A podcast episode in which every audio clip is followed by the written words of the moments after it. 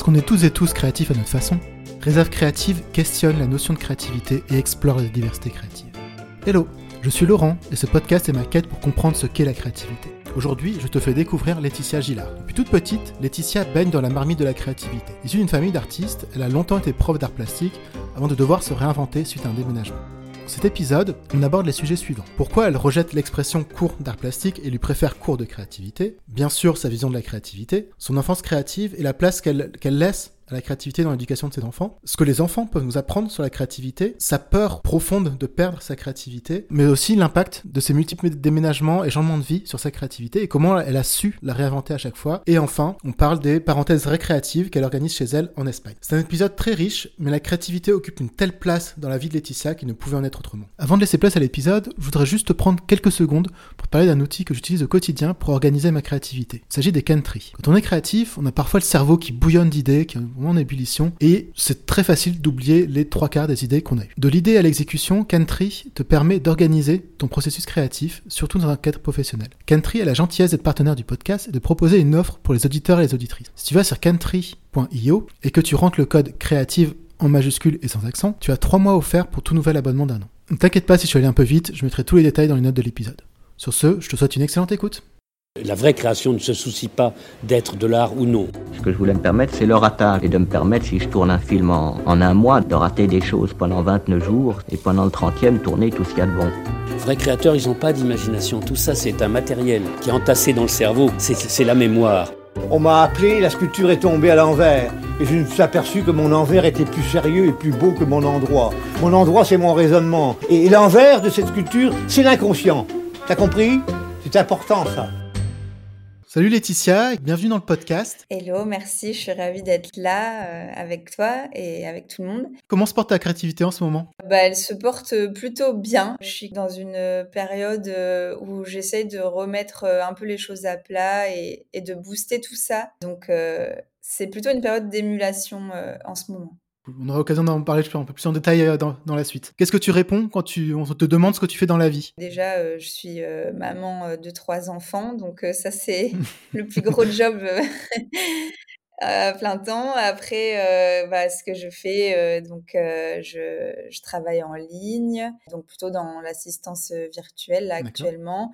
Et puis après, à côté de ça, ben, écoute, j'essaye d'explorer un petit peu mes passions, mes envies. Euh, voilà, je, me laisse aussi un petit peu euh, surprendre euh, par la vie. je m'écoute et puis j'essaye de, comment te dire, d'optimiser mon temps, mais j'aime pas trop ce mot-là, mais voilà, j'essaye de, de, vivre pleinement. Vaste programme. du coup, ça veut dire quoi pour toi, vivre pleinement, en fait? Ça se matérialise comment? Mmh, En fait, j'aime bien me dire à la fin de ma journée que, que j'ai réussi à, à, faire ce que je voulais, et j'aime bien avoir des journées assez riches, assez pleines. Une journée où je suis restée euh, tout le temps euh, devant l'ordinateur à travailler, pour moi, c'est pas... Euh, c'est pas une journée très réussie. Donc j'aime bien aussi avoir des, moments en famille et puis des moments aussi de, créativité, des moments pour moi, pour le mouvement aussi, pour bouger, c'est important.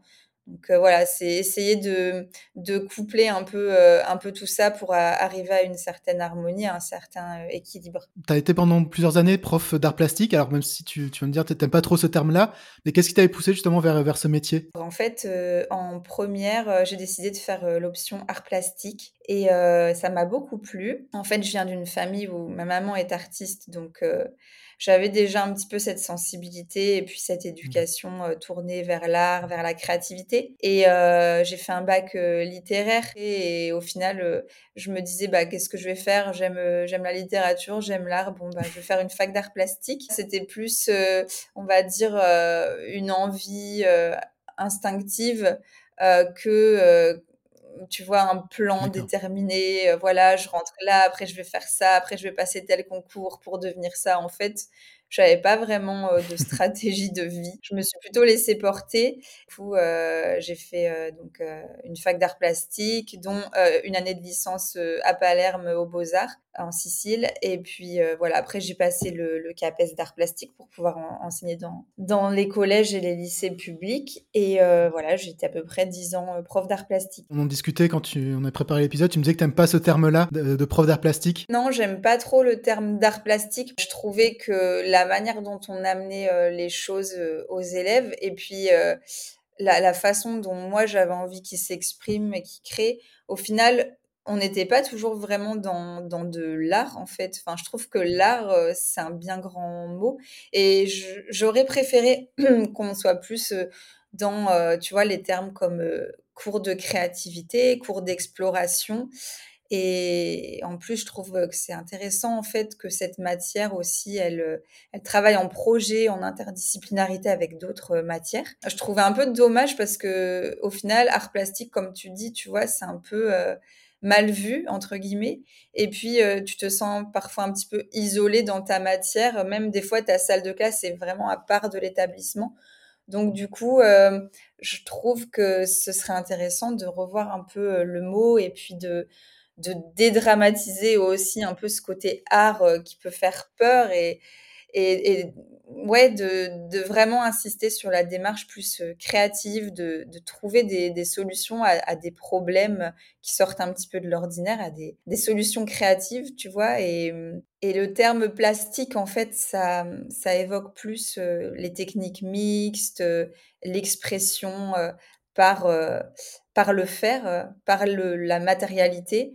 Et, et au final, moi, je trouve que le terme plastique est pas très joli tu vois. Je trouve que ce serait plus chouette de dire euh, des cours de créativité ou des cours d'expression créative et puis vraiment d'envisager cette matière comme euh, une matière importante qui peut euh, se conjuguer avec toutes les autres matières et vraiment booster la notion de projet qui, qui, est en plus hyper intéressante au niveau pédagogique. Justement, c'est vrai qu'on a souvent tendance à dire que l'école tue la créativité. Oui.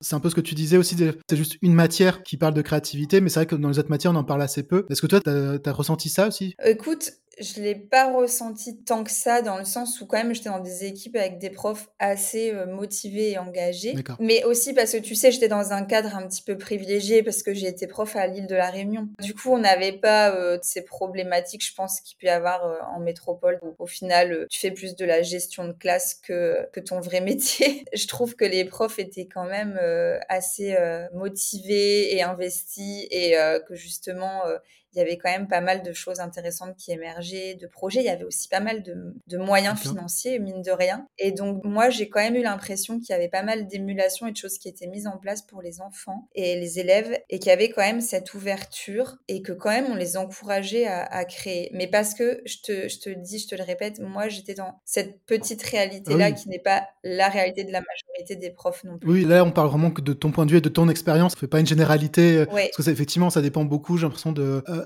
pas pour moi, c'est pas forcément le, lieu géographique, c'est surtout le corps professoral et la motivation euh, qu'il peut avoir et, les techniques. parce que j'ai l'impression que tu vois, quand tu as des, profs qui sont là depuis 30 euh, ans, qui sont désabusés et tout, ils vont plus se prendre la tête, ils vont plus essayer justement de renouveler ou ils vont plutôt juste enseigner et, euh, et pas forcément encourager justement les pensées divergentes, les pensées créatives aussi sont juste là pour faire leur cours.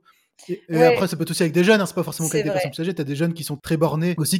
Du coup, c'est vrai que c'est intéressant, toi, d'avoir pu trouver ce type de, d'environnement, en tout cas, pour, euh, pour ton métier. Complètement, et enfin, je suis vraiment euh, reconnaissante pour ça, et, et euh, j'aimais beaucoup, enfin, j'aime beaucoup ce métier-là, et je pense qu'on, bien sûr, on peut toujours mieux faire hein, au niveau de la, de booster la créativité des jeunes, c'est évident, mais, mais de mon expérience, je trouve quand même que, que c'était pas si mal, on a fait des choses très chouettes en interdisciplinarité, on a aussi fait venir des artistes. J'ai beaucoup emmené les élèves dans des musées, dans, même dans une galerie d'art. On avait quand même euh, cette possibilité-là et, euh, et, les gens étaient quand même motivés et investis pour le faire. Donc euh, ça, c'est précieux et je pense que c'est pour ça que aussi j'ai autant aimé mon expérience.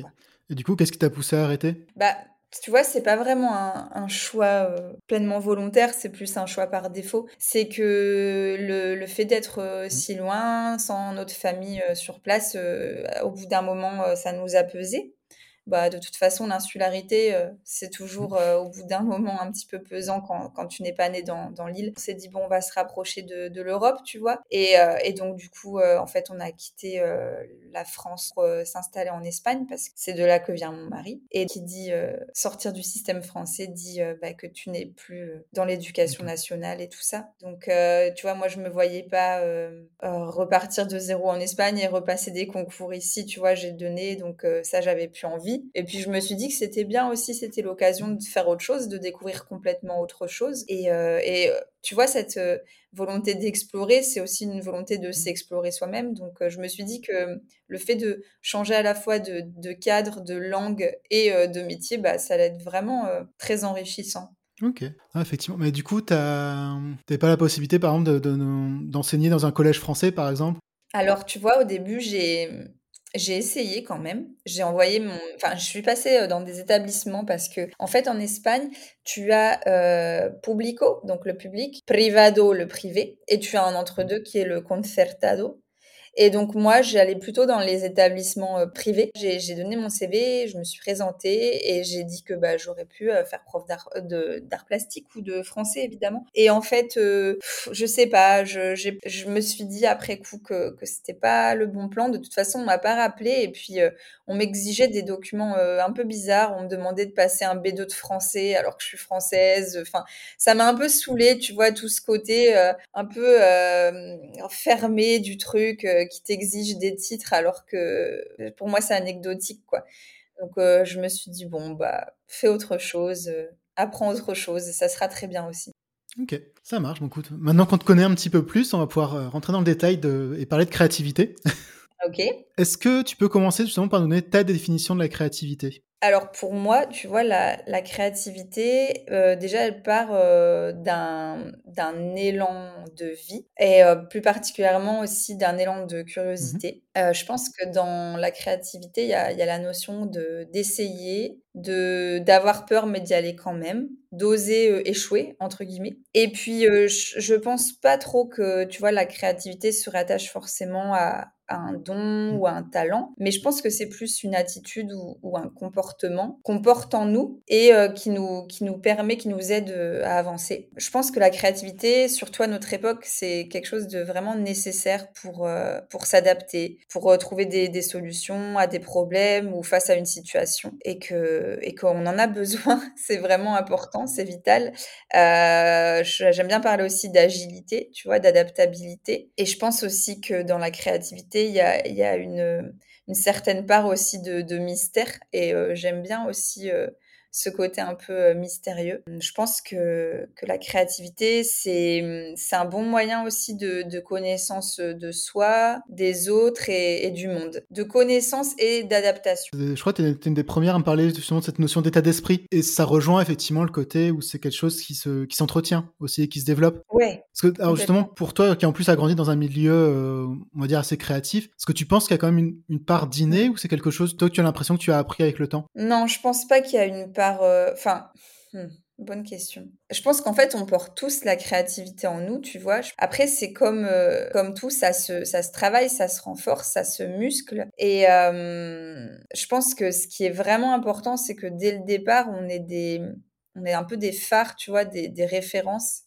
qui nous permettent d'avoir comme ça des repères et aussi que ce soit encouragé dès le plus jeune âge. Je pense que c'est important de, placer ça euh, sur un piédestal dans le domaine de, de l'éducation parce que euh, pour moi, tu vois, euh, une vie qui n'est pas animée par de la curiosité, par une ouverture d'esprit, c'est une vie un peu morne, un peu triste, un peu renfermée sur elle-même. Donc, euh, donc euh, ouais, je dirais qu'il y a une part d'inné, mais que c'est vraiment important de la solliciter, de la renforcer, de la muscler, de la valoriser. Parce que sinon, ça part dans l'oubli, ça, ça se perd. Euh, ça se recroqueville euh, sur soi-même et puis, euh, et puis ça, ça, finit par disparaître. quoi. Yasmine, que j'avais interrogée dans un, épisode précédent, disait qu'une vie justement où on n'explorait pas sa créativité était une vie gâchée. Donc ça rejoint un peu ce que tu disais. Alors elle, c'est un peu plus fort même que ce que tu dis. Toi, tu parles effectivement de vie un peu morte. Mais c'est ça en fait. C'est des, fois, tu as, l'impression que tu, passes à côté de ta vie finalement parce que bah ouais, tu, tu restes dans les cases dans lesquelles tu, on t'a mis et puis tu n'essayes pas d'en sortir. Ou... Parce que moi, c'est ça dans la créativité, c'est aussi le fait de, de sortir des cases. C'est ça. Aussi, ou de, ou de ne pas, en tout cas, d'essayer de ne pas rentrer dans une case aussi. Il y a aussi ça, justement de, de s'adapter, en tout cas d'être dans plusieurs cases et de, de passer d'une case à l'autre, de, tester différentes choses aussi. C'est ça, c'est s'autoriser, mmh. oser, aller vers. Et même si on a peur, euh, bah, le, le, faire quand même, parce que tu vois, comme je te disais, je trouve que c'est vraiment un, un très bel outil de, connaissance de soi et du monde. Et, ce serait dommage, comme tu, comme tu l'expliques, de, rester enfermé dans une petite case dans laquelle on s'est mis ou on nous a mis, et puis dans laquelle souvent on se complaît, mais, euh, mais qui au final euh, est, souvent un peu trop petite quand même. Tu parlais donc du, fait que euh, la créativité doit être stimulée dès le plus jeune âge. Donc tu disais tout à l'heure que tu as trois enfants. J'imagine que toi, dans ton éducation, dans l'éducation que tu, tu, as avec tes enfants, la créativité a une place importante. Oui, ouais, tu vois, je pense que bah, comme j'ai eu de la chance de recevoir une éducation quand même tournée vers la créativité, je trouve que souvent on fait quand même beaucoup de choses qu'on a appris petit.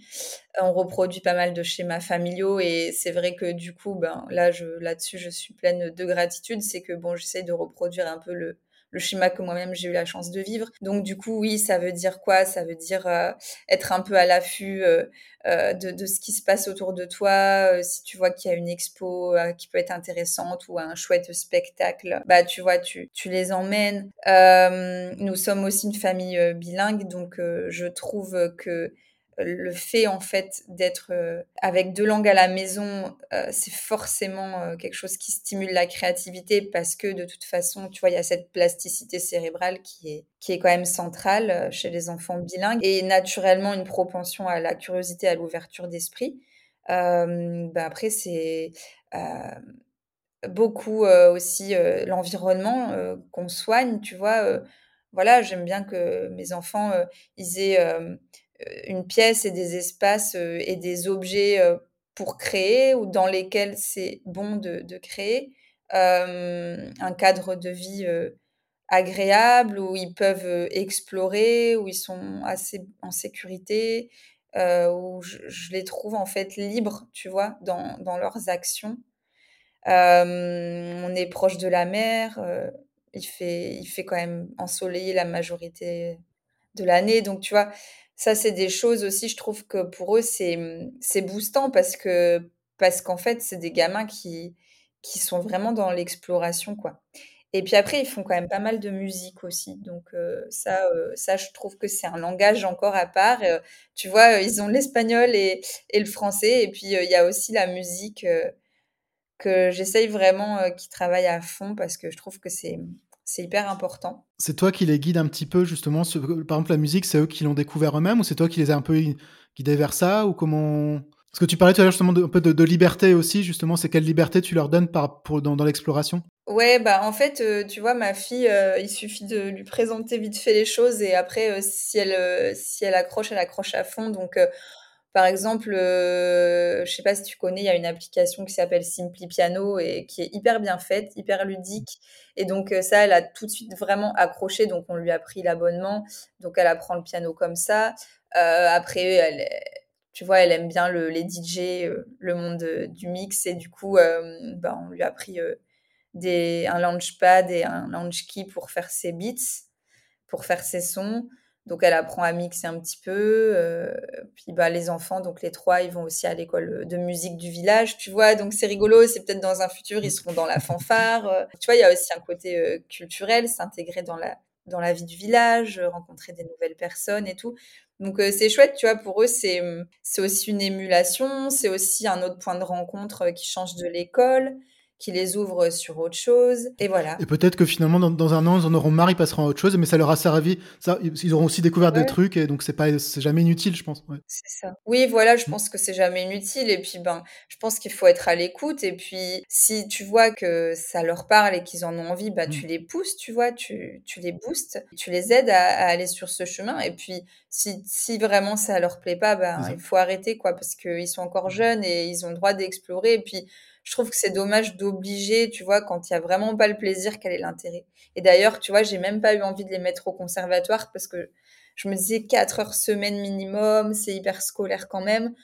Bon, euh, je veux dire, euh, je, suis contente qu'ils fassent de la musique, mais c'est pas non plus euh, une obsession et je veux pas non plus les, les dégoûter. Donc là, je trouve que le, compromis est pas trop mal, quoi. Toi, quand tu étais enfant, comment ta créativité se matérialisait? Parce que je sais que par exemple, j'avais des invités, eux, ils aimaient bien faire des, petits spectacles, par exemple, où c'était plutôt du dessin, ce genre de choses. Toi, c'était comment? Oui. Alors, bah moi, j'aimais beaucoup dessiner, faire de la peinture. J'aimais beaucoup aussi créer des clubs, tu vois, genre, je sais pas, j'ai eu un club avec une copine où on résolvait des, des énigmes, tu vois, parce qu'avec le club dessin et tous ces bouquins-là, forcément, tu de vivre des aventures de fou. Euh, qu'est-ce que je faisais aussi euh, bah, J'aimais bien faire des sessions photos euh, mode avec mes copines à l'adolescence, tu vois. On, on créait des décors, on s'habillait, on se maquillait et tout. Puis ouais, j'ai toujours aussi aimé écrire, donc j'écrivais pas mal de, de poèmes très torturés à l'adolescence. voilà, c'était surtout ça, bah, un peu de tout au final. Quoi. Et est-ce que tu considères que tu es plus créative maintenant ou tu étais euh, plus créative étant plus jeune? Bah, c'est que je pense que étant plus jeune, c'est différemment? Ouais, c'est différent parce que étant plus jeune, je pense que c'était pas forcément euh, quelque chose euh, de conscientisé et puis que c'était plus ouais quelque chose de naturel qui vient comme ça sur le tas parce que d'un coup t'en as envie et et c'est pas quelque chose tu vois fait avec beaucoup de de conscience, au final, c'est plus un élan, comme je parlais d'élan tout à l'heure. Et, après, euh, bon, quand je suis rentrée, tu vois, en, première littéraire et, artistique, là, euh, évidemment, il y avait quand même euh, plus un travail à fournir derrière, une culture à acquérir. voilà, il y avait des, choses à, à, apprendre, des artistes à étudier. Donc là, toute cette partie-là, c'était plus ben, j'étudie, quoi, j'apprends, tu vois. Euh, et après, devenu adulte, euh, c'est plus une forme de quête, je dirais, ou une espèce de, de volonté et presque d'urgence à le cultiver quasiment au quotidien parce que, euh, parce que je sais pas, j'en ai besoin et, et ça me ça me semble important et peut-être aussi parce que, euh, j'ai des enfants, je sais pas. En tout cas, ouais, c'est plus conscientisé maintenant et plus une volonté. Il y a plusieurs questions qui me viennent. la première, c'est par rapport à ta définition de, de la créativité qui parlait d'élan. En t'écoutant, j'aurais tendance à dire que euh, ta créativité spontanée que tu avais étant plus jeune et adolescente était plus proche, tu vois, vraiment de la créativité, peut-être pure, enfin si tant est qu'il y ait une, notion de pureté dans la créativité, que celle de mmh maintenant qui est peut-être plus réfléchie, tu vois. Je vois, ouais. Non, mais c'est intéressant, non, mais c'est possible parce que je pense qu'au final, on, on, se rend vite compte, tu vois, avec le temps, en devenant adulte et tout, que bah en fait, mmh. on, peut vite se perdre, tu vois? Et, du coup, c'est vrai que pendant tout un moment, bah, surtout quand je me suis mise à mon compte, j'ai l'impression que je me suis un peu perdue parce que j'étais dans, voilà, il faut faire des missions, il faut travailler, il faut faire de l'argent. Et t'es vite dans une espèce de course sans fin, mais aussi qui perd de sens. Je pense que je me suis au bout d'un moment vue face à un mur et je me suis dit non mais là c'est tout quoi et, en fait, au départ, bah oui, c'était une démarche où quand même j'allais chercher, tu vois, je, je faisais en sorte que euh, ça, ça, ça émerge. Euh, je, je pense que je stimulais et, et je préparais le terrain pour que la créativité puisse s'installer. Mais après, comme c'est comme euh, un, un, muscle et que plus tu l'entretiens et plus, tu vois, il, il gagne en, en, puissance, eh bien, Maintenant, ça va, tu vois, je ne pense pas être tout le temps dans cette volonté de créer parce qu'il faut créer. Mais donc, tu vois, j'ai des moments de flow où là, c'est trop bien parce que c'est très naturel et, c'est très ressourçant en plus. Mais j'ai quand même aussi cette volonté et cette tendance de me dire, allez, fais ça parce que tu sais que derrière, ça va, ça va t'inspirer, ça va, ça va débloquer des choses, ça va t'amener sur ce cheminement-là, tu vois. Donc ouais, c'est peut-être un peu plus réfléchi, conscientisé, voire un petit peu de stratégique inconsciemment, mais euh, il y a quand même toujours cette notion de plaisir mmh qui est centrale, évidemment, parce que, enfin, je veux dire, si j'y trouvais pas de plaisir, ce serait un peu horrible. Et cette notion aussi de de se ressourcer, de se retrouver, de se faire du bien. En fait, c'est ouais, c'est vraiment c'est c'est important dans le bien-être, euh, dans l'équilibre euh, global, tu vois. Tu parlais tout à l'heure d'urgence à explorer ta créativité, à vivre ta créativité. Tu parlais juste à l'instant aussi du fait que ce soit un muscle. Est-ce que ça veut dire que tu as une sorte de peur peut-être de perdre ta créativité si tu n'entretiens pas constamment? Ouais, je pense. Et ça, c'est vraiment quelque chose qui te fait peur? Ouais, ça me fait peur. Et je trouve que c'est facile de s'oublier. Et, euh, et en plus, tu vois, la créativité maintenant, à l'heure actuelle, enfin la création, on en parle beaucoup. Euh, sur les réseaux sociaux et tout ça, mais ça a tendance à devenir, tu vois, création égale création de contenu. Donc, euh, donc vue, donc euh, stratégie, donc like, etc. Et, et ça, c'est quelque chose aussi que j'aime bien remettre en question, quoi, parce que au final, on crée avant tout, il faut pas oublier, on crée pour soi, pour répondre à un élan intérieur. Et c'est important, du coup, de garder ça en tête et de cultiver cette forme de création-là, parce que c'est celle-là, en fait, vraiment qui nous construit, qui nous révèle et qui nous fait du bien, tu vois. Tant bien tu parles des, réseaux sociaux, parce que j'avais prévu de t'en parler aussi. Tu es assez actif, surtout sur LinkedIn, un petit peu sur Instagram. Et justement, j'ai l'impression que tu as un rapport assez particulier, en tout cas avec, avec LinkedIn. C'est-à-dire que tu es quand même assez euh, actif, parce que tu, publies euh, tous les jours, voire même peut-être parfois même plusieurs fois par jour. Mais en même temps, justement, ce que tu disais, tu dénonces le manque de créativité, le côté un peu bullshit qu'on peut retrouver, et le côté justement création de contenu, mais plus pour euh, la vanité que pour le, vraiment le côté créatif. Pour toi, justement, est-ce que les réseaux et peut-être LinkedIn en particulier, ça nuit à la créativité ou au contraire, ça permet un peu de les, booster aussi Ça dépend en fait comment tu t'en sers, pourquoi tu t'en sers. C'est pour ça que ben, je me suis rendu compte qu'au final, c'était vraiment important de se reposer assez régulièrement la question de pourquoi. Je pense qu'en fait, c'est juste génial pour justement les gens qui ont euh, vraiment une activité euh, créative dans leur vie parce que, parce que ça leur permet de diffuser leur travail, de le faire connaître, etc. Donc, c'est un très bon outil de, diffusion, mmh, mais ça doit rester un outil. C'est-à-dire, la création de contenu en tant que telle, pour moi, n'est pas satisfaisante et ne me remplit pas en tant que création. Euh, pour moi, ce, on tourne en rond à dire aux gens voilà comment tu dois créer du contenu, il faut créer du contenu, euh, aller créer du contenu, créer du contenu parce que en fait créer du contenu, enfin pour créer du contenu, c'est ça n'a pas de sens, tu vois. Mais euh, par contre, j'adore suivre des gens qui, qui vraiment créent des choses, font des choses et les partagent mais parce que la démarche n'est pas la même. C'est euh, propre à LinkedIn, mais je trouve qu'il y, en a peu qui partagent vraiment la créativité, mais de manière euh, désintéressée. Parce que souvent, c'est parce qu'il y a une formation à vendre derrière ou parce qu'il y a quelque chose à vendre derrière. Mais j'ai aussi l'impression que euh, certains créatifs professionnels justement se posent la question de la, leur légitimité à partager. J'ai le souvenir par exemple d'un post que j'avais vu il y a quelques semaines de, Robin Azema que j'avais aussi interrogé dans le podcast qui se posait la question bah moi je fais des vidéos pour mon métier est-ce que en gros j'ai le droit de les partager sur LinkedIn? Tout le monde lui a dit bah oui enfin c'est ton boulot puis de toute façon en vrai euh, tu, tu fais ce que tu veux tu vois enfin et c'est vrai que j'ai l'impression que tu as beaucoup de personnes euh, qui auraient envie de partager des choses, mais qui osent pas trop parce que tu as une sorte de petite police de LinkedIn qui dit ça, ça passe sa place ici, ça passe sa place là. Mm. Enfin, en vrai, euh, si tu fais des choses créatives, tu as envie de les partager, partage-les en fait. Bah oui, c'est sûr que si ça reste euh, enfermé chez toi, que ça reste dans un coin ou dans un placard, bon, ça va satisfaire un moment ton élan à toi, ton, ton besoin un peu primaire de créer, mais c'est vrai que la création aussi en soi, elle est, elle est vouée à, être vue et, c'est une forme de communication et euh, d'ouverture aux autres. Donc, euh, donc c'est, du coup très intéressant de, de véhiculer euh, ça sur les réseaux. Ouais, je pense qu'il faut, il faut vraiment le voir comme un outil, se poser la question pourquoi? et puis, et puis à partir de là, si, si on se sent cohérent et aligné avec, avec ça, ben, en fait, je pense qu'on est personne pour, pour juger, tu vois, les pratiques des autres. Après, voilà, c'est chacun fait selon sa sensibilité, ce, qu'il a envie de transmettre et tout. Et puis même, tu vois, tu disais, euh, il y a forcément une, formation avant derrière ou quoi.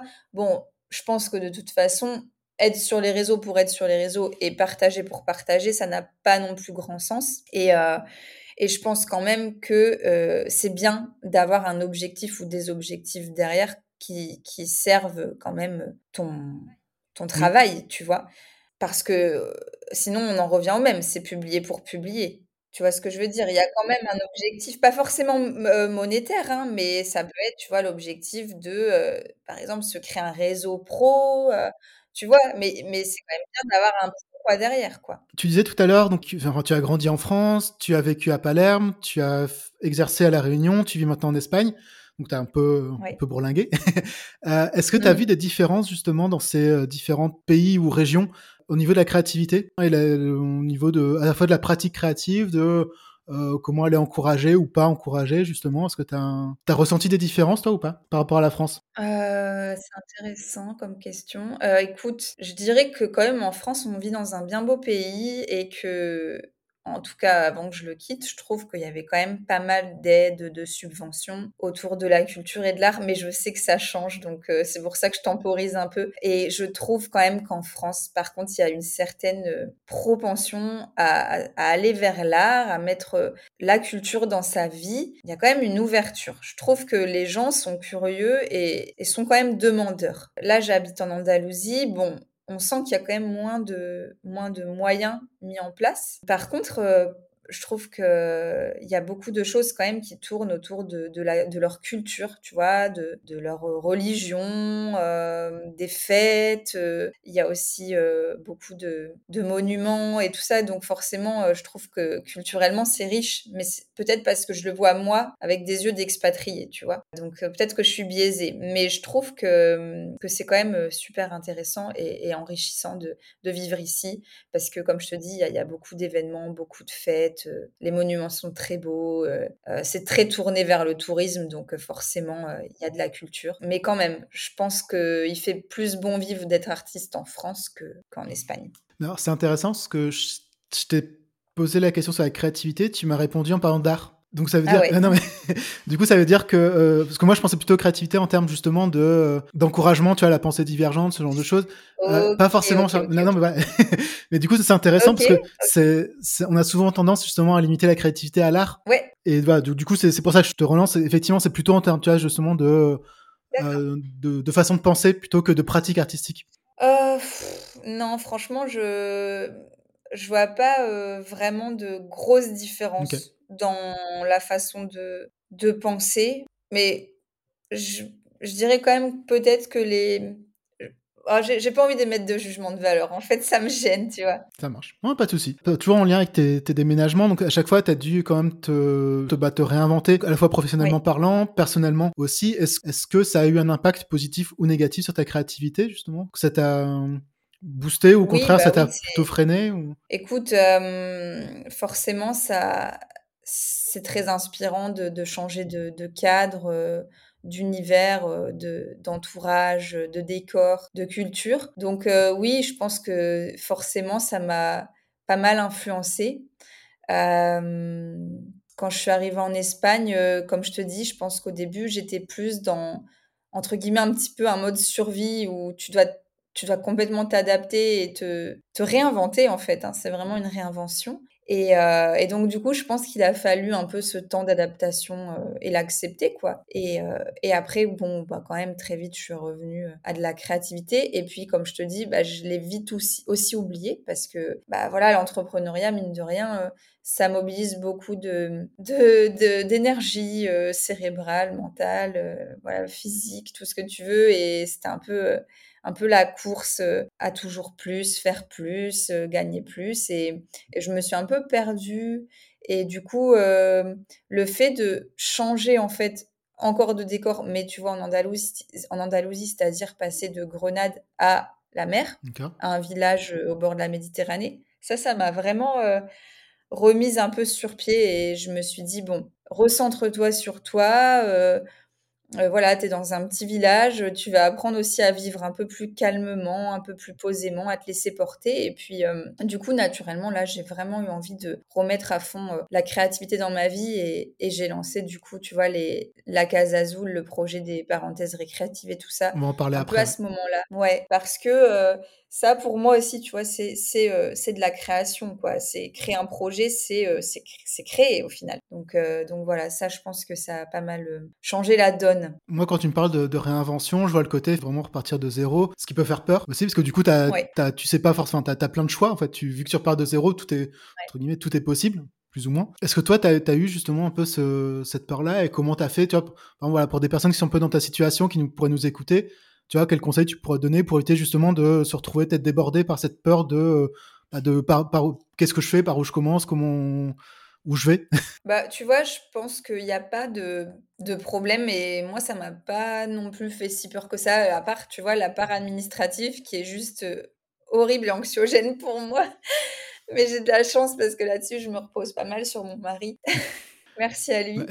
Mais à part, tu vois, la, la partie qui va être vraiment plus ouais, administrative, je trouve que non, c'est hyper enrichissant et stimulant. Et moi, j'adore, mais tu sais, je me suis construite aussi là-dessus, c'est-à-dire que j'ai deux sœurs, on est trois filles, et, et, au final, tu vois, moi, je suis celle qui est partie vivre loin. Et du coup, après, c'est ton identité, en fait, ça fait partie de, de toi aussi, c'est ta façon d'être, de te construire. Et non, le problème, plus, c'est de se dire, euh, bon, allez, maintenant t'es posé, euh, c'est bon, euh, t'arrêtes de te réinventer parce qu'au final, tu vois, tu prends goût à ça, à bouger, à changer.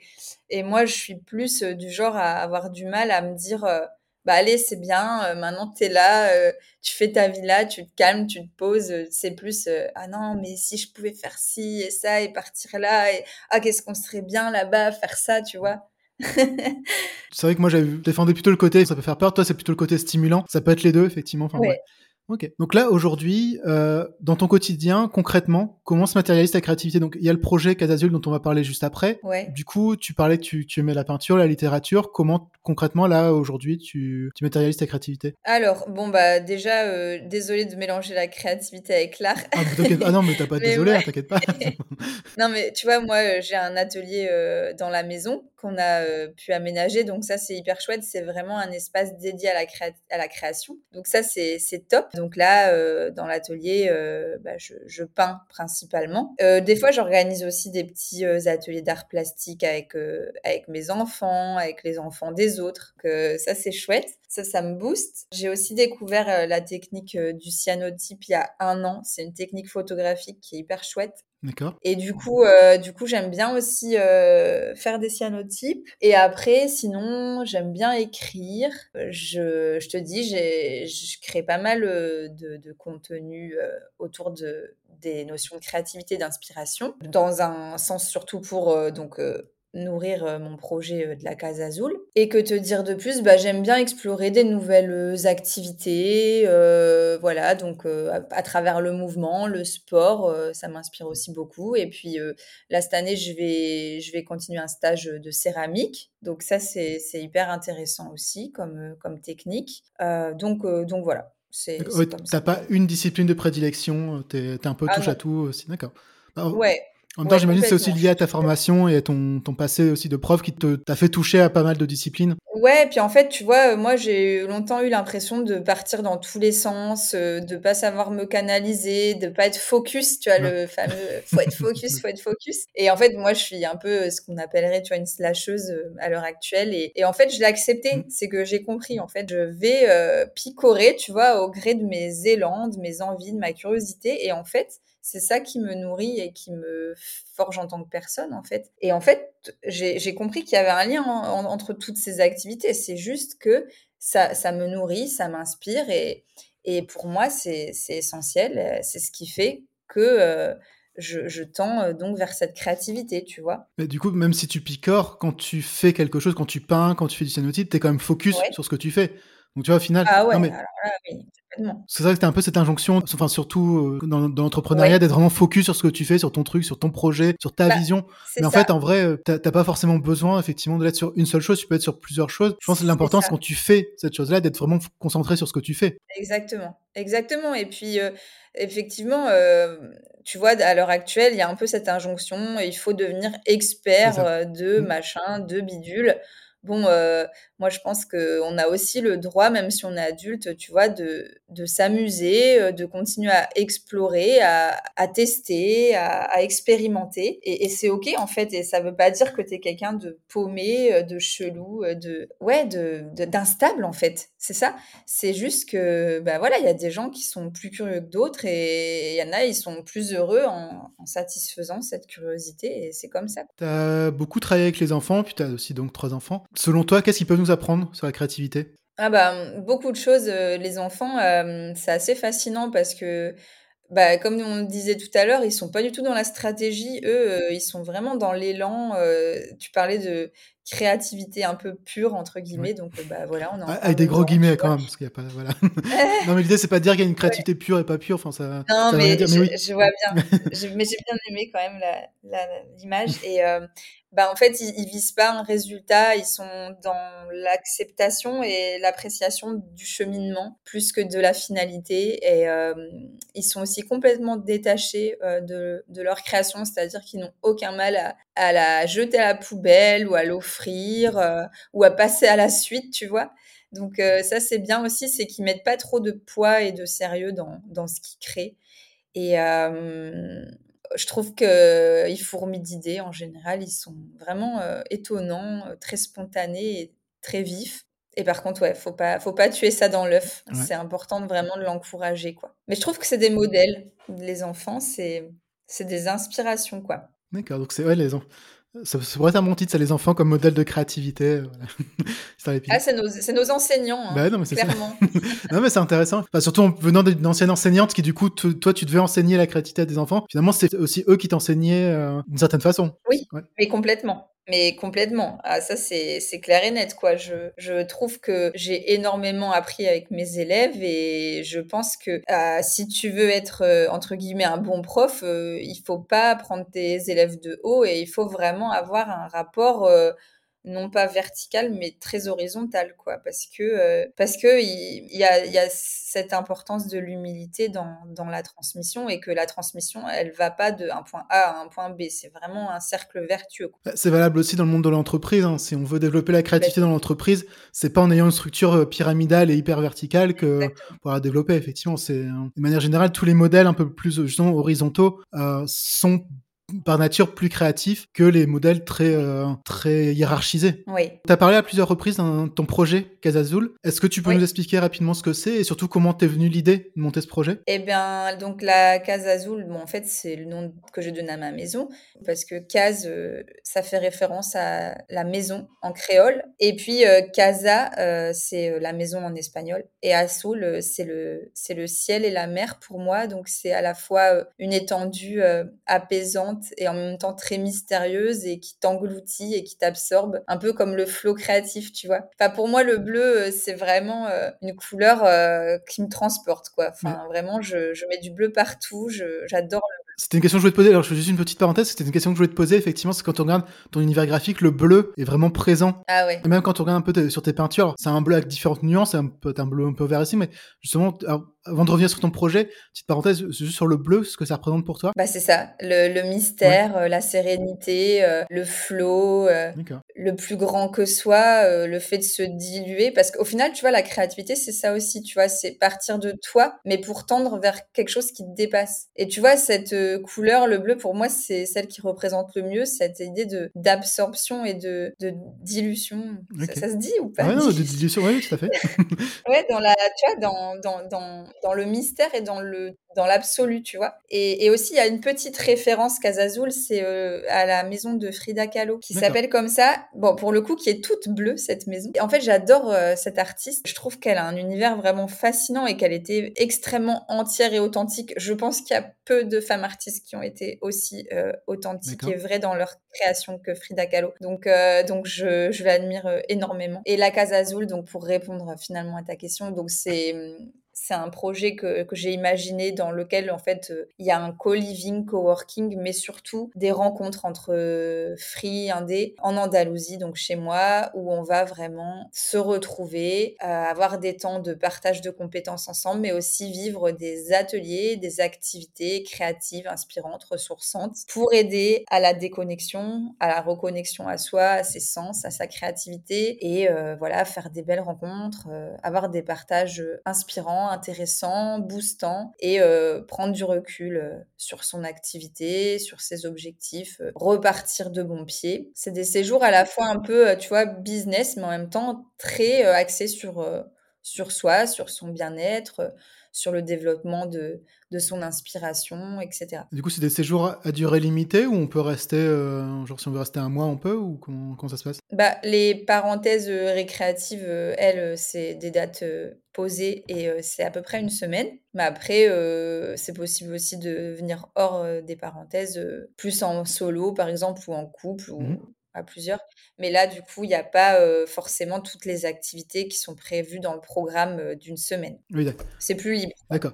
Oui, parce que c'est pas ton activité principale, donc j'imagine que c'est quelque chose que tu fais. Enfin, tu toi, tu te réserves du temps pour ça. Oui, bah, c'est quelque chose que je fais à côté et que j'aimerais vraiment bien développer plus. Et de toute façon, tu sais, je pourrais pas faire ça à plein temps parce que c'est beaucoup trop prenant énergétiquement parlant.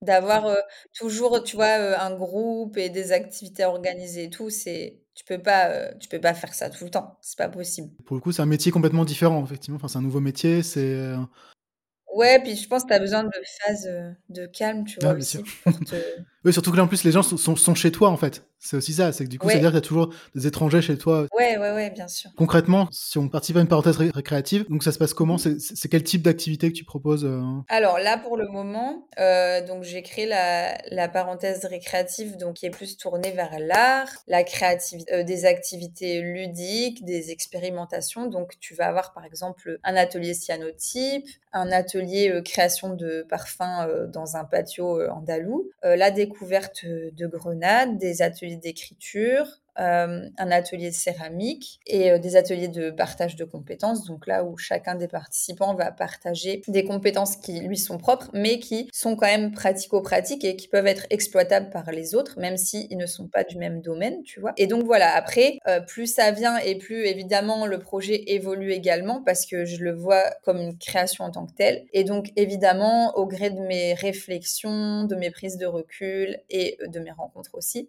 j'en viens aussi à imaginer peut-être d'autres formes euh, de parenthèses. Je ne sais pas si ça s'appellera aussi des parenthèses. Mais euh, par exemple, euh, il y a des gens qui m'inspirent, qui me nourrissent énormément sur les réseaux sociaux. Et donc, j'aimerais vraiment créer plus de collaboration. Donc, peut-être envisager certaines, certains séjours vraiment autour d'une personnalité et ne plus être moi, entre guillemets, celle qui chapeaute tout, mais avoir donc comme ça une personnalité qui a une communauté assez conséquente, qui a au final créé un peu euh, son média ou ce genre de choses, et euh, qui va être un peu l'intervenant phare. Et ce sera un moyen pour lui, tu vois, d'avoir ce moment très privilégié où il rencontrera euh, les gens mmh. qui, qui, font partie de sa communauté. Donc un petit noyau un peu exclusif, et puis et puis voilà, vivre un truc euh, comme ça, c'est assez puissant. Donc ça, et puis après, tu vois, comme j'habite près de la mer aussi, plus ça vient et plus j'ai vraiment envie de, de, proposer aussi des choses euh, axées vraiment sur le bien-être, le mouvement, que, voilà, des activités autour de l'eau, que ce soit nautique ou, ou aussi dans la mer euh, directement, enfin de la baignade. Enfin, j'ai découvert l'apnée en fait, donc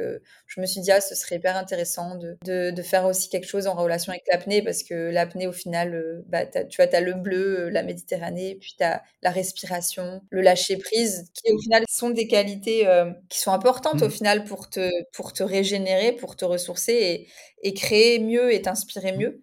Enfin, c'est des outils, quoi. Donc voilà, donc je pense que les séjours vont évoluer et peut-être que la, la, gamme et les propositions vont, vont, vont, évoluer et pas se complexifier, mais se diversifier. Mais pour le moment, voilà, c'est plutôt les parenthèses récréatives avec des ateliers, des activités euh, ludiques et, créatives. De toute façon, je mettrai dans, dans les notes les, les, liens vers les différentes euh, plateformes. On peut trouver toutes les infos pour, euh, par rapport au séjour s'il y a des personnes qui sont intéressées. Ça marche. tu en organises à peu près tout, quoi, tous les trimestres, c'est ça? Non? J'en organise en automne et au ah, printemps et en ah, une, par mois. Ok, ça marche. Bah, du coup, de toute façon, je mettrai toutes les infos dans, les notes. Euh, et au pire, on pourra te contacter directement si on veut plus d'infos.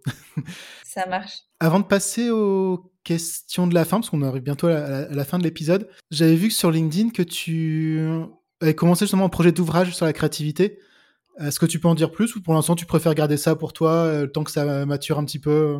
Ça va, ça me dérange pas. En fait, comme je te disais, tu vois, tout à l'heure, il y a eu un moment où je me disais, euh, tu t'intéresses à trop de trucs, tu t'éparpilles.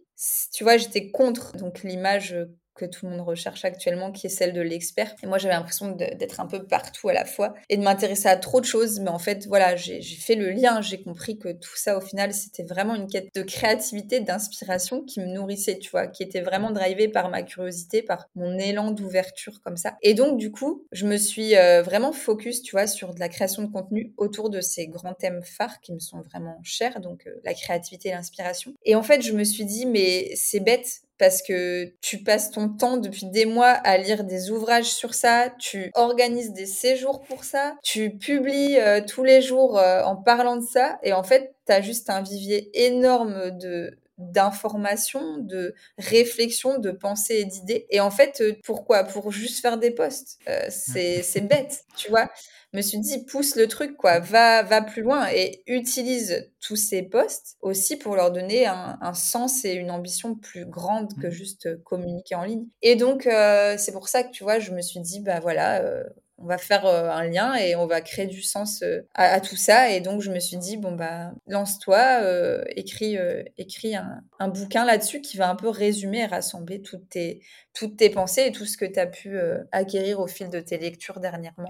Donc ce sera un bouquin En fait, comme je suis en train de le penser comme quelque chose d'un petit peu hybride euh, et assez, euh, assez immersif et assez original pour le coup comme, comme expérience de lecture, je sais qu'en fait du coup c'est facilement déclinable aussi bien en ouvrage imprimé que en ouvrage virtuel et aussi adaptable après derrière en conférence. Parce qu'en fait, tu vois, moi ce que j'aime bien, c'est quand même rencontrer des gens. Oui tu vois? Et donc, euh, le problème du bouquin, c'est que bah, tu, tu, tu sais que éventuellement les gens vont le lire hein, dans l'idéal, mais tu rencontres pas forcément tes lecteurs, tu vois. Alors qu'une conférence, il y a quand même un, truc euh, hyper chouette, quoi, d'échange, de discussion. Et euh, donc, euh, du coup, ouais, je me dis, ça pourrait être cool de faire les deux, en fait, tu vois. Ok. Tu voudrais sortir ça pour 2024 ou c'est juste que tu laisses, tu prends le temps et ça sortira quand ça sortira? Bah, J'ai quand même envie de, de, cravacher, tu vois, d'aboutir le truc. Donc, je trouve quand même que j'avance pas trop mal. J'ai pas encore d'estimation vraiment parce que mon plan là, c'est de vraiment euh, bien bosser euh, bah, le plan justement, commencer à, rédiger et puis euh, déjà aller démarcher peut-être des maisons d'édition avec ce que j'aurai. Parce que tu sais, on, m'a toujours dit attention, si tu démarches, il faut surtout pas écrire tout le bouquin avant. C'est une bêtise en fait. Il faut d'abord faire une proposition assez détaillée, tu vois, avec juste un extrait. Et à partir de là, si la maison te dit oui, on est chaud, ok, là, tu te mets à fond dans le travail. Euh. Pour ça, dommage du coup d'attendre la sorte de validation non édition pour lancer ton projet en fait. Alors, t'inquiète pas. Ouais, non, non, mais...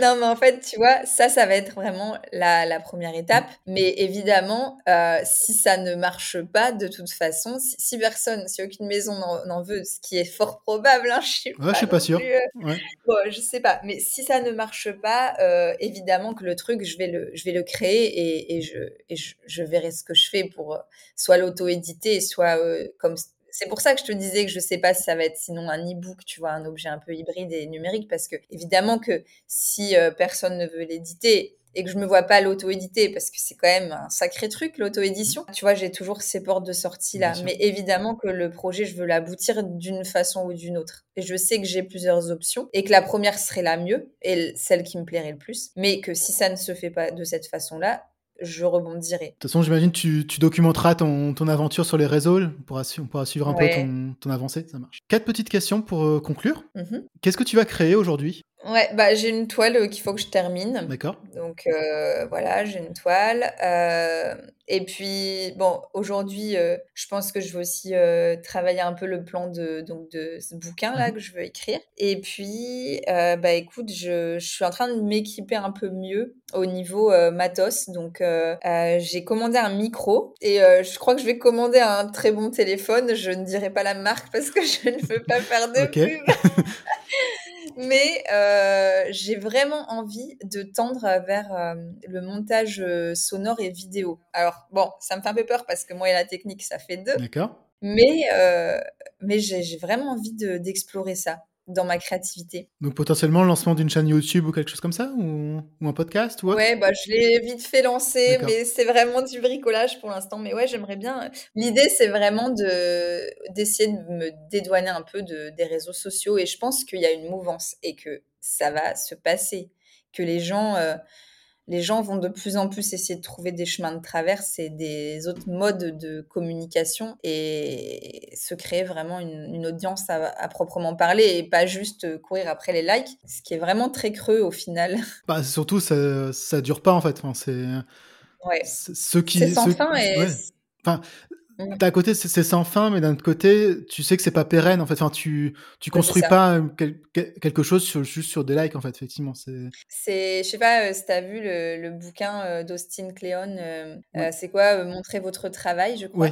Et dedans, il parle de stock et de flux. D'accord. Et ça, ça m'a vraiment fait réfléchir. En fait, il dit, bah, le stock c'est très mmh important. Et le stock, c'est par exemple bah, créer des podcasts, créer des articles optimisés sur ton site mmh. web, créer du de la vidéo pour YouTube, etc. Où là, tu es référencé sur le long terme, on va mmh. te retrouver, euh, tu vois, via les moteurs de recherche et tout. Et puis, c'est aussi euh, quelque chose de pérenne. Alors que le flux, bah, c'est tout ce qui va être publication, réseaux sociaux. Et là, c'est, allez, c'est la machine, la roue sans fin. Et tu publies, tu publies. Et, au final, qu'est-ce qu'il y a derrière vraiment? Bah, Beaucoup de vent. Hein. Quel conseil tu pourrais donner à une personne qui cherche justement un peu à réinventer sa créativité euh? Alors moi, je lui dirais qu'on n'a qu'une vie. Franchement, c'est bateau, tu vois, mais on n'a qu'une vie et, en fait, c'est vraiment pour, euh, pour s'explorer et pour l'explorer. Et donc, il faut pas euh, s'empêcher, se mettre des barrières euh, sous prétexte de ci, de ça. Euh, quand on a euh, un appel en nous, quelque chose de fort euh, qui se fait entendre, bah, il faut il faut l'écouter, il faut s'écouter, il faut y aller. Donc je pense que voilà, il n'y a pas d'âge, il n'y a pas de, règles et que on a tous le droit de, tester, de tenter des trucs, d'expérimenter. Donc voilà, moi je pense qu'il faut parfois sortir un peu des sentiers battus, sortir de ses habitudes, aussi aller parfois vers ce qui nous fait un peu peur, mais qui nous appelle, et puis ne pas hésiter aussi à, changer un petit peu ses cercles d'amis, de connaissances, euh, aller aussi vers des inconnus, mais des gens passionnés qui peuvent euh, nous apprendre beaucoup, euh, nous faire découvrir de nouvelles choses. Donc voilà, c'est vraiment s'ouvrir et être curieux. Tu as commencé par quelque chose d'un peu vague, se lancer, se réinventer, ça veut tout et rien dire. Et peut-être, mais ça peut être ça, effectivement, c'est de commencer juste par faire quelque chose qu'on n'a pas l'habitude de faire. Ça peut être, je sais pas, n'importe quoi, aller, dans un musée, euh, je sais pas, aller écouter quelqu'un lire un conte, par exemple. Enfin, s'ouvrir effectivement, faire quelque chose. Voilà, et, et aussi peut-être inscrire dans sa routine. Tiens, je vais tester un nouveau truc. Exactement. Et puis même, tu vois, ça peut être des choses très simples pour commencer. Hein. On n'est pas obligé de sauter en parachute demain, mais tu vois, je sais pas, tu vas à la bibliothèque, tu as l'habitude de prendre tout le temps le même style de livre bah, prends, prends un livre au hasard et peut-être que tu vas découvrir, mmh. euh, tu vois, un nouvel auteur que tu connaissais pas et qui va t'emmener sur des nouveaux mmh. euh, chemins, euh, des nouvelles réflexions. Et je pense qu'en en fait, il faut pas avoir peur de sortir aussi de, comment dire bah, De ses habitudes, en fait, tout simplement. Ouais, ses habitudes, mais aussi en fait, il faut, il faut aimer changer d'avis. J'aime bien cette formulation, j'adore. Tu vois, il faut aimer euh, le fait que bah, des fois, tu peux euh, un peu perdre tes repères, euh, te sentir dérouté, te rendre compte qu'en fait, ce que tu prenais pour une vérité acquise, bah, c'est peut-être pas la vérité de quelqu'un d'autre. Et donc, ça peut être à travers des lectures, des conversations, mmh. des expositions, des, des, expériences de vie, des voyages, évidemment. Les voyages, ça, c'est aussi euh, un gros truc pour euh, changer un peu de point de vue. Mais ouais, c'est ça, c'est apprendre à aimer, être déstabilisé et euh, apprendre à aimer avoir tort, en fait, je pense. Tu vois? Non, mais, non, mais j'adore effectivement ce point de vue, cette façon de penser. Parce que ça, c'est vrai que la, curiosité t'amène justement aussi bah, tout le temps à re-questionner, en fait, ce en quoi tu crois. parce que bah, forcément, plus tu t'ouvres à des points de vue différents et à des pensées différentes, bah ouais, plus tu questionnes en fait finalement ce que toi tu crois. Complètement. Ton, ton mot préféré de la langue française, alors ou espagnol, quoi t'es le plus à l'aise? Ouais, ah bah avec le français, hein. je suis très fière de ma langue. Euh, pour moi, c'est une des plus belles langues du monde. J'adore le mot résonance. Ah d'accord. Pourquoi? J'adore ce mot, je, je trouve qu'il teinte, euh, il, il, est pétillant, il est à la fois euh, euh très subjectif et en même temps il, il est très mystérieux. Et euh, j'aime bien parce qu'en fait je trouve qu'il y a de la résonance partout pour ceux qui veulent bien la voir. Et moi j'adore voir des résonances un peu partout. Et, et euh, ça me fascine aussi euh, les résonances qu'il peut y avoir entre l'homme et la nature ou aussi dans la nature. Ouais j'aime bien ce mot là c'est dommage parce qu'il y, y, en a plein qui l'écrivent mal et qui l'écrivent tu sais comme la raison. R-A-I bah oui. mais en fait c'est pas du tout ça. et bien au contraire. Donc j'aime bien ce mot et puis j'aime assez bien aussi euh, le mot euh, synchronicité. Euh, j'aime bien quand il y a des mots comme ça, regarder dans le dictionnaire la définition, donc je suis en train de chercher.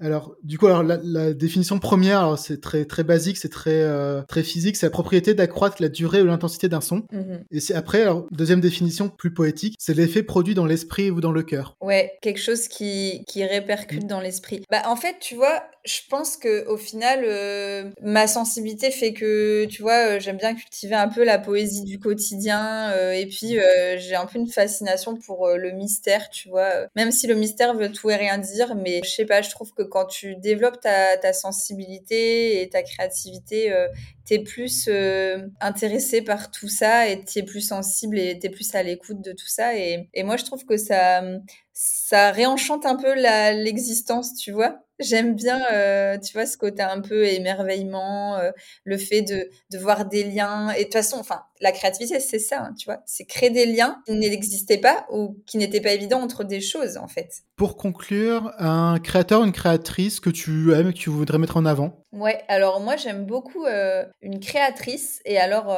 c'est quelqu'un qui est quand même très bon pour les réseaux sociaux. Mais ce n'est pas une créatrice de contenu, ni une influenceuse Mmh, c'est vraiment une artiste complète, c'est Natasha Birds. Je connais pas du tout. Et Natasha Birds, en fait, c'est une femme qui a vraiment beaucoup évolué, tu vois.